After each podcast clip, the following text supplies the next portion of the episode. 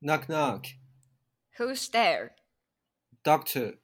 Doctor Who? how did you know? 好，就是我们刚才讲了一个 Knock Knock Jokes，然后我是 Venus。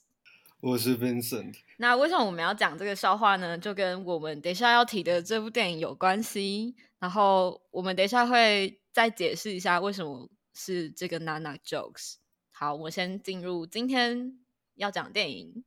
那我们今天要讲就是星际效应嘛。如果还没有看过的话，就是大家可以赶快，你现在放了一下，赶快去看一下。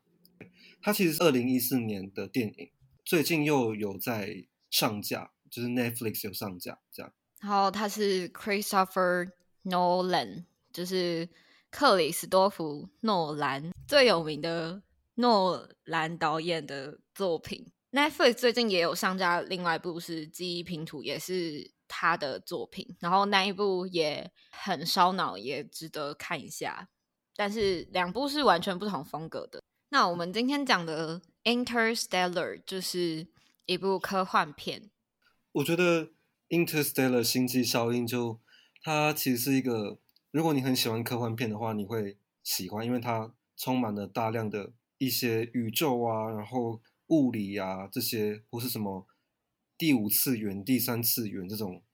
这种知识。但是如果你不是这个套路的的观众的话，其实我觉得应该也是会喜欢，因为它其实我觉得它就是一种用科幻来包装的那种，就就是里面有很浓厚的那种人文的东西、感性啊、情感的东西，但是它用科幻来包装，我觉得这是蛮厉害的地方，就是结合的很蛮好的这样子。对啊，像是嗯，主角，像是主角，他是前 NASA 的宇航员，然后就是他算被迫退休吗？被迫退休之后，就是回到家里，然后当个种田农夫，然后就跟他的一儿一女，就是他的子女的一个故事，就是他开头是这样子，然后可是这个开头就有点像种一个种子的概念，就是他包装了整个电影，他的这个牵连，就是他跟子女的牵连，这样。嗯，我我觉得就是让我觉得说他是把感性跟理性，或者是把科幻跟人文结合在一起的一个很关键的一点是，就是我印象最深刻的一句台词是 Amelia 讲的，就是那个主角群里面的唯一的那个女性、嗯。Doctor Brand 的女儿，嗯，对，就是她说她觉得爱是一种更高次元的一种物理量。嗯，就是可能像重力啊、像时间、嗯。空间这些是一种物理量，嗯，然后它可能是很很有影响力、很有力量的，然后可以穿越到、可以穿透各个时空的那种那种物理量。嗯。然后他觉得他愿意相信爱这个东西，嗯。那但是他他觉得说，好像大家都把爱当做是一种跟科学无关的。我觉得他这句话，他这个观点就是让我觉得非常的受用，欸嗯，因为就是我觉得现在是一个很讲求、超爱讲求理性跟科学的时代，嗯就是你什么东西只要跟科学没有研究到，或是跟理性有一点点不太一样的话，你就马上会被打成说不理性、不科学，然后好像就没有生存空间。对，所以嗯就是，但是他在这边又把那种理性啊、感性啊，或是理性、非理性，然后科学不科学，把它结合在一起，这个就蛮厉害的。因为很多时候就是，如果你硬要去相信科学或是理性的话，那你就会被它局限住。因为科学并不是，因为我们现在的科学并不是最发达的，然后人类的理性也有它的局限，所以很多你不理解的东西，其实是不代表它是错的。嗯，那嗯。我觉得 Amelia 就是相信了这个那么有能量的这个爱这个东西，然后而且其实最后事实也证明他其实是好像算是对的吧，因为事实证明他想要去的那颗星球其实真的是有希望的星球，这样。嗯，那我还原一下他讲的话，我觉得可以有更深的感觉，因为不然原本说 love isn't something we invented, it's observable, powerful. It has to mean something. But that mean 嗯就是有点像是它的意义我们还不知道，然后他在等一下的台词也有讲，但是 Cooper 就回答说，Yes, uh, love has meaning, social utility, social bonding, child bearing. 嗯，他讲的是说爱有意义没有错，这些呃社会结构的，就是他讲的比较像是以社会意义，对，然后我们抚养小孩，然后包含跟别人建立连接这些。可是如果你把爱是单纯这样子看，就是有点像是它存在是有意义的，嗯就会变成就会有点像是也把它的脉络去掉，你就只有讲说它是有什么样的意义。可是我们都知道爱是感觉出来的，所以我我们目前还没有办法了解的那一块，我觉得就是因为我们没有办法，我们没有办法把那个感知量化，然后所以心理学或是一些神经科学就是在研究这些东西，就是比如说爱的时候，你会释放出什么样的讯息，然后你的脑是什么样连接，怎么样就是作用的，就是如果爱跟科学要量化跟结合化，是这样子去看的。可是他用这个社会的角度来看，Amelia 就回他：“We love people who have died. What's the social utility in that？” 就是对啊，我们为什么人死了之后，我们还要继续爱，然后继续缅怀？不就是死了之后就终点了吗？就是就是，或是分手之后，我们就可以直接切割了。可是都不是这样子，所以嗯对，所以那个爱的延续，就是我们现在不了解的地方，就是最复杂，然后最有趣，甚至是最有意义的地方，而不是刚才讲的那个社会意义。所以，嗯、刚才 Vincent 提到的那个台词是，Maybe it's some artifact of higher dimension that we don't that we can't consciously perceive，就是它，嗯，要怎么解释？因为像是它存在于空间或存在于时间里，总之就不是我们三 D 这个维度，它是更高的第四维度或第五维度的东西。那可是不代表它不在那里，就它现在在那里，可是我们还没有办法截取它。嗯，我没有嗯办法用一个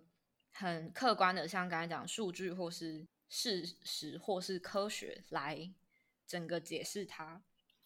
但是，love is the one thing we're capable of perceiving that transcends dimensions of time and space。就算就算是人目前的知识或是最聪明的天才，就是都还是在猜或是在具象化时间跟空间的关系。那我们又怎么能说爱这种可以直接超越时间、超越语言、超越空间的东西是我们能懂的？嗯 So maybe we should trust that, even if we can't understand it yet. 然后、嗯这一段确实是整部电影最最 powerful 的地方，就是最有力量、最让人可以幸福的地方。就是除了电影的什么 Plan A、Plan B，你在看的时候，你可能想内心里就是挣扎，说你到底相信哪一个，或是你到底站在哪一边，或是你嗯都不相信什么的。可是如果把这部电影的重点放在这个片段的时候，你就会发现，你可能也不懂为什么有 Pl- Plan A、Plan B。可是人类做的很多事情都是基于爱，但如果你做的事情不是基于爱的话，那我们不应该相信那个东西。就我觉得其实很多的作品，文学作品或者是说电影影视作品，很多的主题都是在探讨爱或者是情感。那我觉得就是其实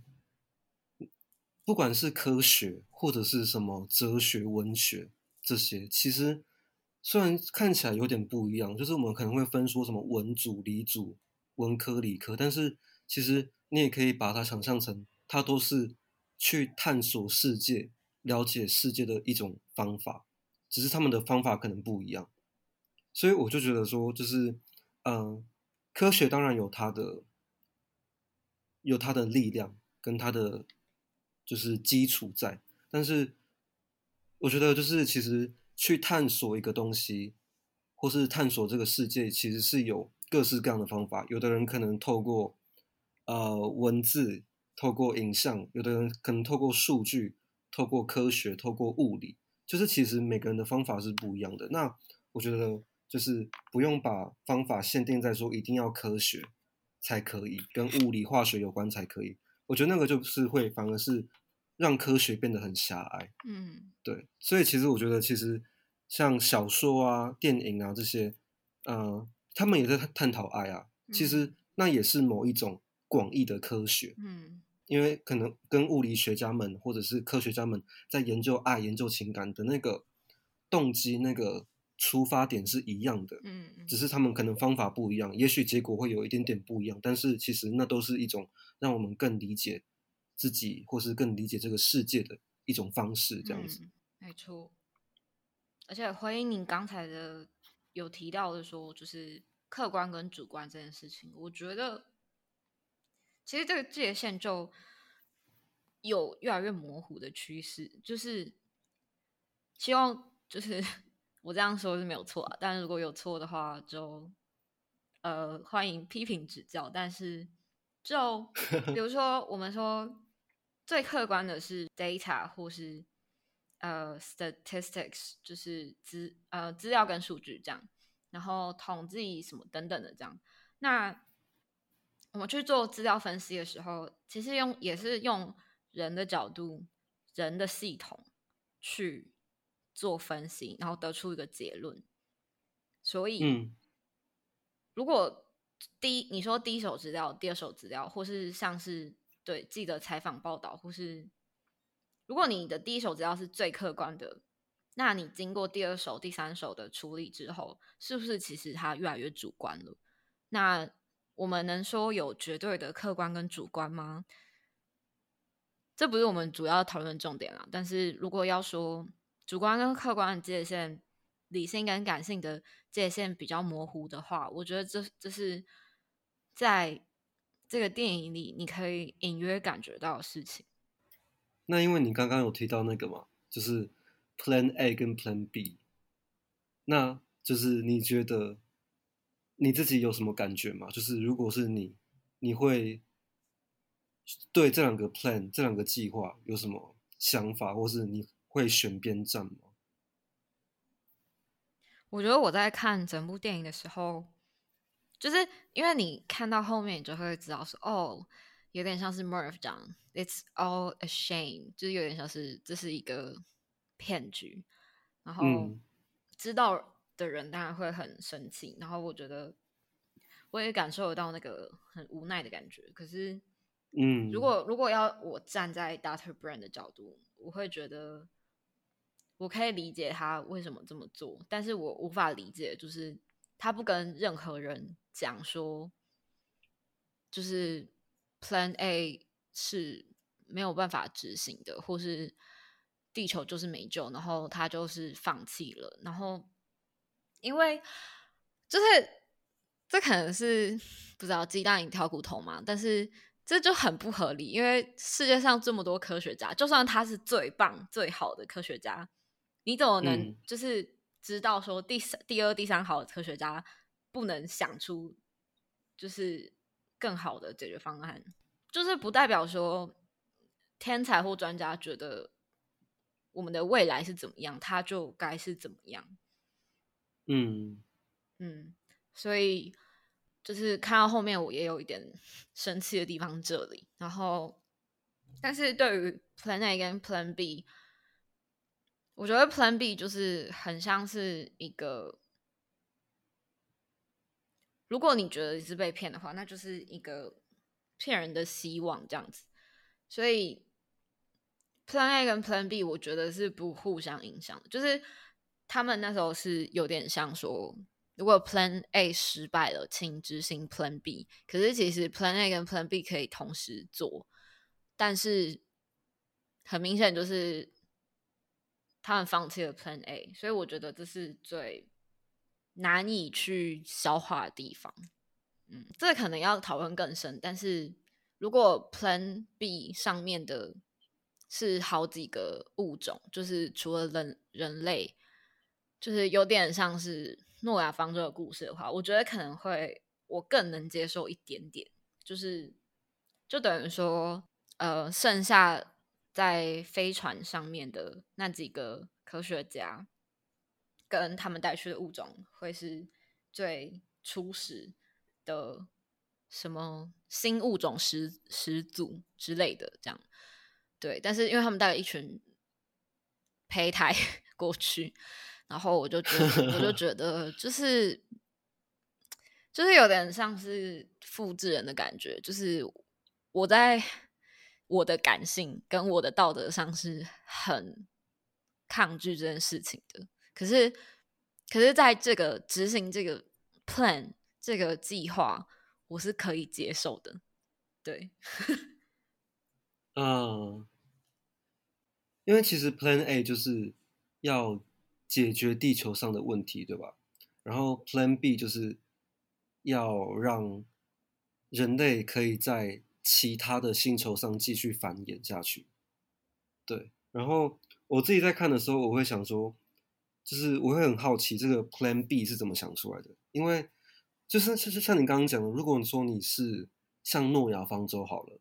可能让一部分的人。就是在别的星球上继续活下去，那我还可以比较理解一点。但是因为他是带一堆胚胎，所以其实就等于说，有点像是他想要 Doctor Brain 想要当一个造物主，他只是想要做到让人类这个基因可以继续下去这件事情。然后至于剩下的其他活着的人，死活就就比较。变得比较次要了，就变得没有那么重要，因为反正反正人类的基因都已经活下去了，就是变成说好像是就是为了要繁衍这样子，对。但是我就会问说，那如果现在的人都已经基本上都已经在地球上就是等死了，然后你有一个新的胚胎，就是未未完全未出生，然后连在子宫里也没有的那那些胚胎，跑到一个新的星球上面，那这样子。的意义又是什么？就是我觉得这个是我看的时候，我觉得最大的争议的地方。这样子。那讲到就是 Doctor Brand，Doctor Brand，就是他的 Plan A 跟 Plan B。那你觉得在在那个揭露，就是给他女儿还有其他飞船上的人知道的那一幕的时候？你的看法什么？就是包含其他科学家，像是 Doctor Man，然后 Doctor Romilly，就是你觉得你在看那一幕的时候，你的感受是怎么样？因为 Doctor Man 看起来当时是蛮跟 Doctor Brain 站在同一阵线，就是他们都觉得，呃，地球的人没救了，那我们就只能够靠我们，就是。人类的未来在我们身上，然后那我们必须要让这些胚胎再把它护送到新的星球上面去。对，然后像 Amelia 跟 Cooper 他们是比较反对的，就是嗯，就是当然他们反对 Doctor Brain 的谎言，但是我感觉他们也算是我会把它当做是有点像是。Doctor Man 跟 Doctor Brain 的对照组，就是跟他们站在对立面。嗯，因为像 Doctor Man 跟 Doctor Brain 就是比较重视人类这个种族可不可以继续下去。然后像可能 Amelia 跟 Cooper 就比较像是最重要的就是现在，现在我要跟我的家人好好的度过。嗯，这个才是最重要的地的地方，所以就变得有点像是个人跟全部种族的冲突。嗯的感觉。嗯，对对，就是你到底是要珍惜你的现在，珍惜你身边的活着的人，还是你要去把希望放在遥远的未来，然后那些跟你完全没有关系的，连出生都还没出生的胚胎上面？嗯，对我觉得那就是一个，就是看得出来一个人他到底是要选择现在还是选择未来，嗯，然后是选择身边的人，还是那种还是选择可能遥远的。你根本就不认识他的那种那些人，嗯，因为很多人就是，我觉得不，我觉得不只是末日的这个问题，就是很多人他会把希望就是会放在别人身上，或是放在下一代身上，嗯嗯，就是可能觉得啊自己的生命就这样子了，那我希望我的下一代，我的子女可以延续我的生命，然后活出我没有活出来的生命，对，这样子，我觉得这个是比较我自己觉得不是很好的的想法，嗯。对对啊，就是有点像是说，比如说上一辈觉得，因为环境或是其他因素，他们可能觉得只有他们的下一代可以做到另外一个高、另外一个高度，或是另外一种成就，或是他们本来要做但没有完成成就的时候，他们就把希望。寄托在别人或是在就是下一代身，可是这这很就是没道理。就是你就算好，你的心态上你已经接受你办不到了，但是你完全放弃或是就不做了，就是你怎么能保证？就是就是那个的相信是很盲目的。嗯，如果你觉得那个是未来，就是通常会这样子。相信人会觉得什么事情都不是在他掌控内，所以他只能就是他最相信的这个东西才是，嗯，他最确定的东西。那他就只能靠着这个相信走下去。但是，就是就是我分析来说，如果他自己还有一些能力，就算不能达到百分之百，那是不是这些？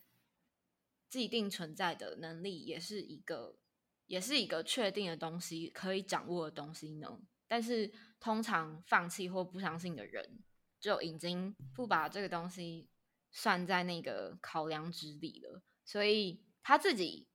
放弃了他能做的，然后把希望寄托在下一代。可是因为每个人就是能做不一样，就算我能做跟你一模一样的事情。我们的 outcome，我们的结果可能都还会是不一样的。把哦，那个把希望当成一个确定的事情，是还蛮不实际的。嗯嗯嗯嗯，对。就我觉得就是延续你刚刚讲的，因为你说就是每个人能做的不一样嘛，那你就不能够强求下一代或是别人就是要完成你的遗愿啊，或是你的志愿啊什么的。所以其实我其实也蛮想要跟大家讨论，就是想要问大家这些问题。就是这部电影没有要讲到这么多，但是有一个东西我觉得蛮值得讨论，就是像 Doctor Brain 这么义无反顾的送了一群胚胎要去新的星球，然后让人类这个基因继续下去，这个东西是有那么的必要吗？就是我会想这个问题。那一批人已经跟地球上这批人已经没有太大关联了，那。你怎么知道让他们让这让这些胚胎在新的星球活下去是好事，或者是是你要的事情呢？搞不好他们就是没有办法延续着地球的地球人类的基础，他反而搞不好他是可能是他们活得很痛苦，或者是他们对整个宇宙造成什么破坏，我不知道。我的意思就是说，我觉得可以想一下这个问题，就是一定要这么样子，就是强求说。反正人类的基因一定要把它延续下去嘛，这个是我自己会想的问题。然后我觉得就是看完之后，因为其实讲自私，你说 Doctor Brain 跟 Doctor Man 当然自私，但是其实你说 Amelia 跟 Cooper 有没有自私，其实也是有啊。我觉得就是人没有不自私的，就是只是说在哪个面向你做到多大的自私而已。那我觉得就是看完之后，我就感觉。最不自私的就是机器那些，对，超可超可爱的就是对对对对对对，就嗯。是看完之后觉得啊，就是当器当机器人好像比较好一点，就是 因为你知道人类的世界太复杂了，就是即便嗯你遇到这种生死存亡、末日的时候，还是有很多那些私心啊，或者是那些挣扎啊，你嗯很多时候不知道怎么办，然后大家在那边内斗这样子。嗯，对但是我觉得内斗没有不好，但就只是真的是蛮蛮困难的这样子。然嗯后我觉得就是看完之后最疗愈的地方就是那些机器人就是这么的嗯没有心机，然后还有牺牲自己的部分。对，就是他们，因为他们就是被设定成就是要牺牲自己为了人类这样子。嗯对，我就是就觉得就是他们是怎么要哭了？是不是？没有，就是因为你看完这样的一个片之后，你其实会看到很多人性。嗯对，然后你再看到那些机器人，你也你也可以说他们没有人性，但是你你又会很珍惜那样子的，你知道没有心机这样子，没有想嗯太多，嗯然后就是不太管自己，然后就是为了大家这样子的感觉。嗯，对，但是我觉得那就是一个很有趣的对比啊，就是对刚好是一个人类跟机器人很有趣的对比。嗯嗯嗯，对对啊，所以就是他那个 Cooper 在设定机器人的时候，他原本有问他说：“嗯，你的 honesty 要多少？就是 honesty 九十可以吗？honesty 就是诚实度。”然后他就说：“嗯为什么不百分之百？”然后他就说一句我觉得超级好笑，因为这真的是事实，就是他说，因为人类没有办法接受百分之百的事实，你必须嗯要，嗯嗯嗯，必须要有十趴，就是就是人类没有办法接受百分之百的真实吧，就是也不要说事实，我觉得。因为真实的相反其实不一定是谎言，但是当然就是极端的话就是谎言。可是中间不是会有一些，比如说 white lies 善意的谎言，或是说嗯不提供完整事实，提供部分资讯，就有点像在说谎。所以人类其实是，如果以就是本身的那个 programming，人类自己的设定，我们就很容易去做，嗯，接近撒谎的事情，所以我们本身其实没有办法接受百分之百的真实这样子。所以其实就可以解释说为什么有就是这里面的谎言，就是比如说 Doctor Brain 的谎言，就有点像是因为他知道大家没办法接受，所以他必须嗯要隐藏一些事实。以感性面来说，出发的科学家应该不能有 attachments，就是家累或是一些其他对于地球的，因为第一批送出去的人就是去送死的嘛，因为不管他有没有成功活下来，或是到对的星球，因为最后送回就是总部可能是可以居住的星球也只有三个，所以其他九个人就应该说这十二个人是做好必死的决心，准备是去前前往的。然后第二次的 Cooper 这个团队就是就是有这些家人在地球，然后他不知道为什么没有这个条款了，但是反而是因为这样子，你必须要脑袋里，就算 Brand 搞不好今天没有跟他们讲这是一个谎言，我觉得有可能你要欺骗自己，你才有可能踏上这个旅程，才能做到这件事情。所以，嗯不管是别人骗我们，还是我们自己骗自己，就是大脑其实会保护你去把整件事情合理化，就是我们很常做这件事情。那 humor 幽默就是，嗯，就整部电影有两段在调整 robot 的设定 setting 值，然后后面那一段的时候，就是幽默这一块，呃，Cooper 就原本说 sixties 六十，然后然后 Tars 就讲说 knock knock，然后他就说 you want fifty five，他说你想要降到五十五吗？然后所以这里塞了这个小朋友才知道的 knock knock joke。那我们就顺便解释一下为什么他会讲 knock knock，然后 knock knock jokes 是什么。然后我们在这样开始有提到一段对话，那我们就重新演绎一遍。嗯，就是首先呢，我先讲说 knock knock，就是敲门，咚咚咚这样子。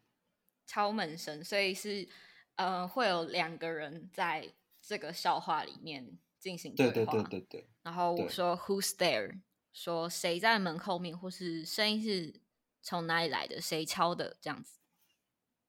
然后我就说 doctor，就是我是一个博士，或是我是我是一个医生，就是表明我的身份这样子。然后我说 Doctor Who，就是呃 Who 是英文的一个疑问词嘛，然后代表是谁，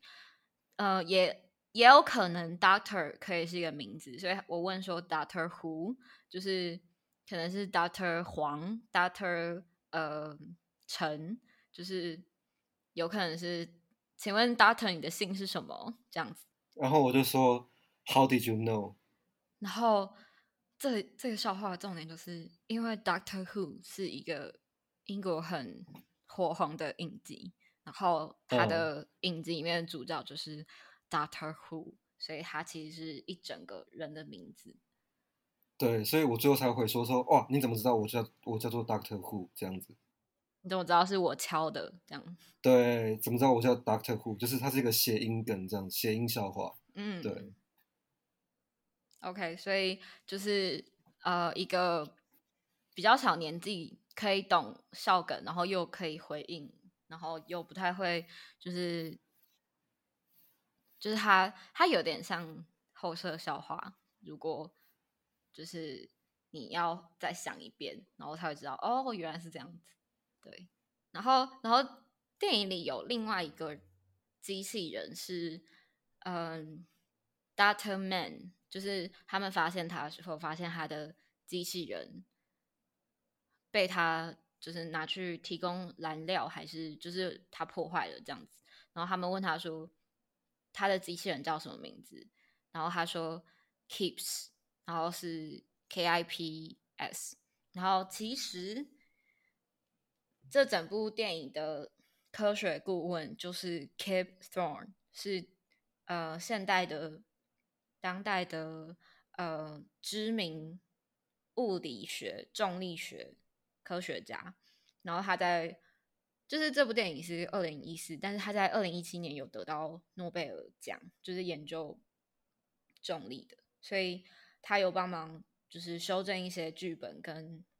剧本的编写吧，嗯，然后呃你在呃画面上看到那个黑洞，还有他们的太空船，他们的运行都是跟这个教授一起，还有跟动画师一起，就是算出来的，就是它其实整个画面呈现还算蛮精确的，嗯，然后嗯，这部电影的卡斯其实都超强，就是包含演 Murph 的 Mackenzie Foy，他其实嗯最红的电影是《暮光之城》，他是演那个小女孩，哦就是他们的哦那个半人半吸血鬼小孩。嗯，他小时候嗯真的超可爱，然后长大之后就是一个亭亭玉立的少女，然后所以还蛮期待他之后有没有其他的演出这样子。然后他近期比较也是比较有名的，应该是胡桃钳电影，所以大家也可以去看一下。如果你有呃 Disney Plus，嗯，然后 Merv 的长大版本就是 Jessica Chastain，然后他也是演了超多，就是应该说他就是一个演技超厉害的影后，然后就是他在这个表表现可能没有到太多，你就觉得演技爆发时刻，可是就是我们我们两个就是 Vincent 跟 Venus 一致认为，觉得这个选角太好了，就是 Mackenzie 跟 Jessica 就是 感觉是同一个人，但是相对的就是他的、他的哥哥就是有点差太多，这样 不知道为什么。对，然后嗯，我那时候看到后来想说，我有点有点震惊，想说岁月真的是一把刀，不是因为差太多了，就是有点无法联想在一起的。嗯对对，孟府就非常的无缝接轨。嗯，对，所以演哥哥的年轻的时候是 Timothy Chalamet，就是嗯哼，演呃近期最红的作品是 Call Me by Your Name，就是以你的名字呼唤我，跟 Dune 就是沙丘，沙丘，对，都是还有还还有国王吧，对吧？国王，The King 国王，他他是翻国王哦，对对，The King 嗯。国王就是也有在 Netflix 上，就是他是 Netflix 制作的，当然还有很多片啦，因为他其实接片量还蛮多的，嗯。嗯，然后再来就是，嗯，演 Doctor Man 的 Matt Damon，就是有趣的点就是在一年之后，Matt Damon 跟 Jessica Chastain 演了《The Martians》，就是火星救援，还是台湾翻《绝地救援》，就是一样是一部科幻片，就是他们再度合作，但是因为他们在这部里面不算是有很有交集啦，但是他们隔一年的那一个就是可能不同星球，然后就认识这样，然后饰演 Cooper 的男主角就是嗯 Matthew McConaughey，然后他当然也有很多就是很知名的作品。然后这边就提几个就好。他有演过《The Wolf of Wall Street》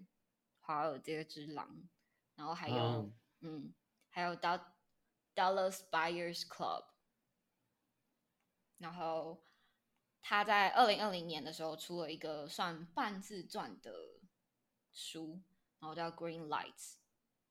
好像蛮畅销的。嗯，哦，还有饰演 Doctor Brain 的。嗯，Michael Caine 就是除了这部之外，他跟诺兰也有在蝙蝠侠三部曲里面合作，所以算是算是就是，所以可以说是诺兰御用演员吧，嗯。然后最后当然是 Anne Hathaway，就是安海瑟薇，这这这位不用介绍了吧？这位要介绍吗？这也是不计其数，对，就是讲不完嗯这样。基本上，她也是戏剧类型很广的一个，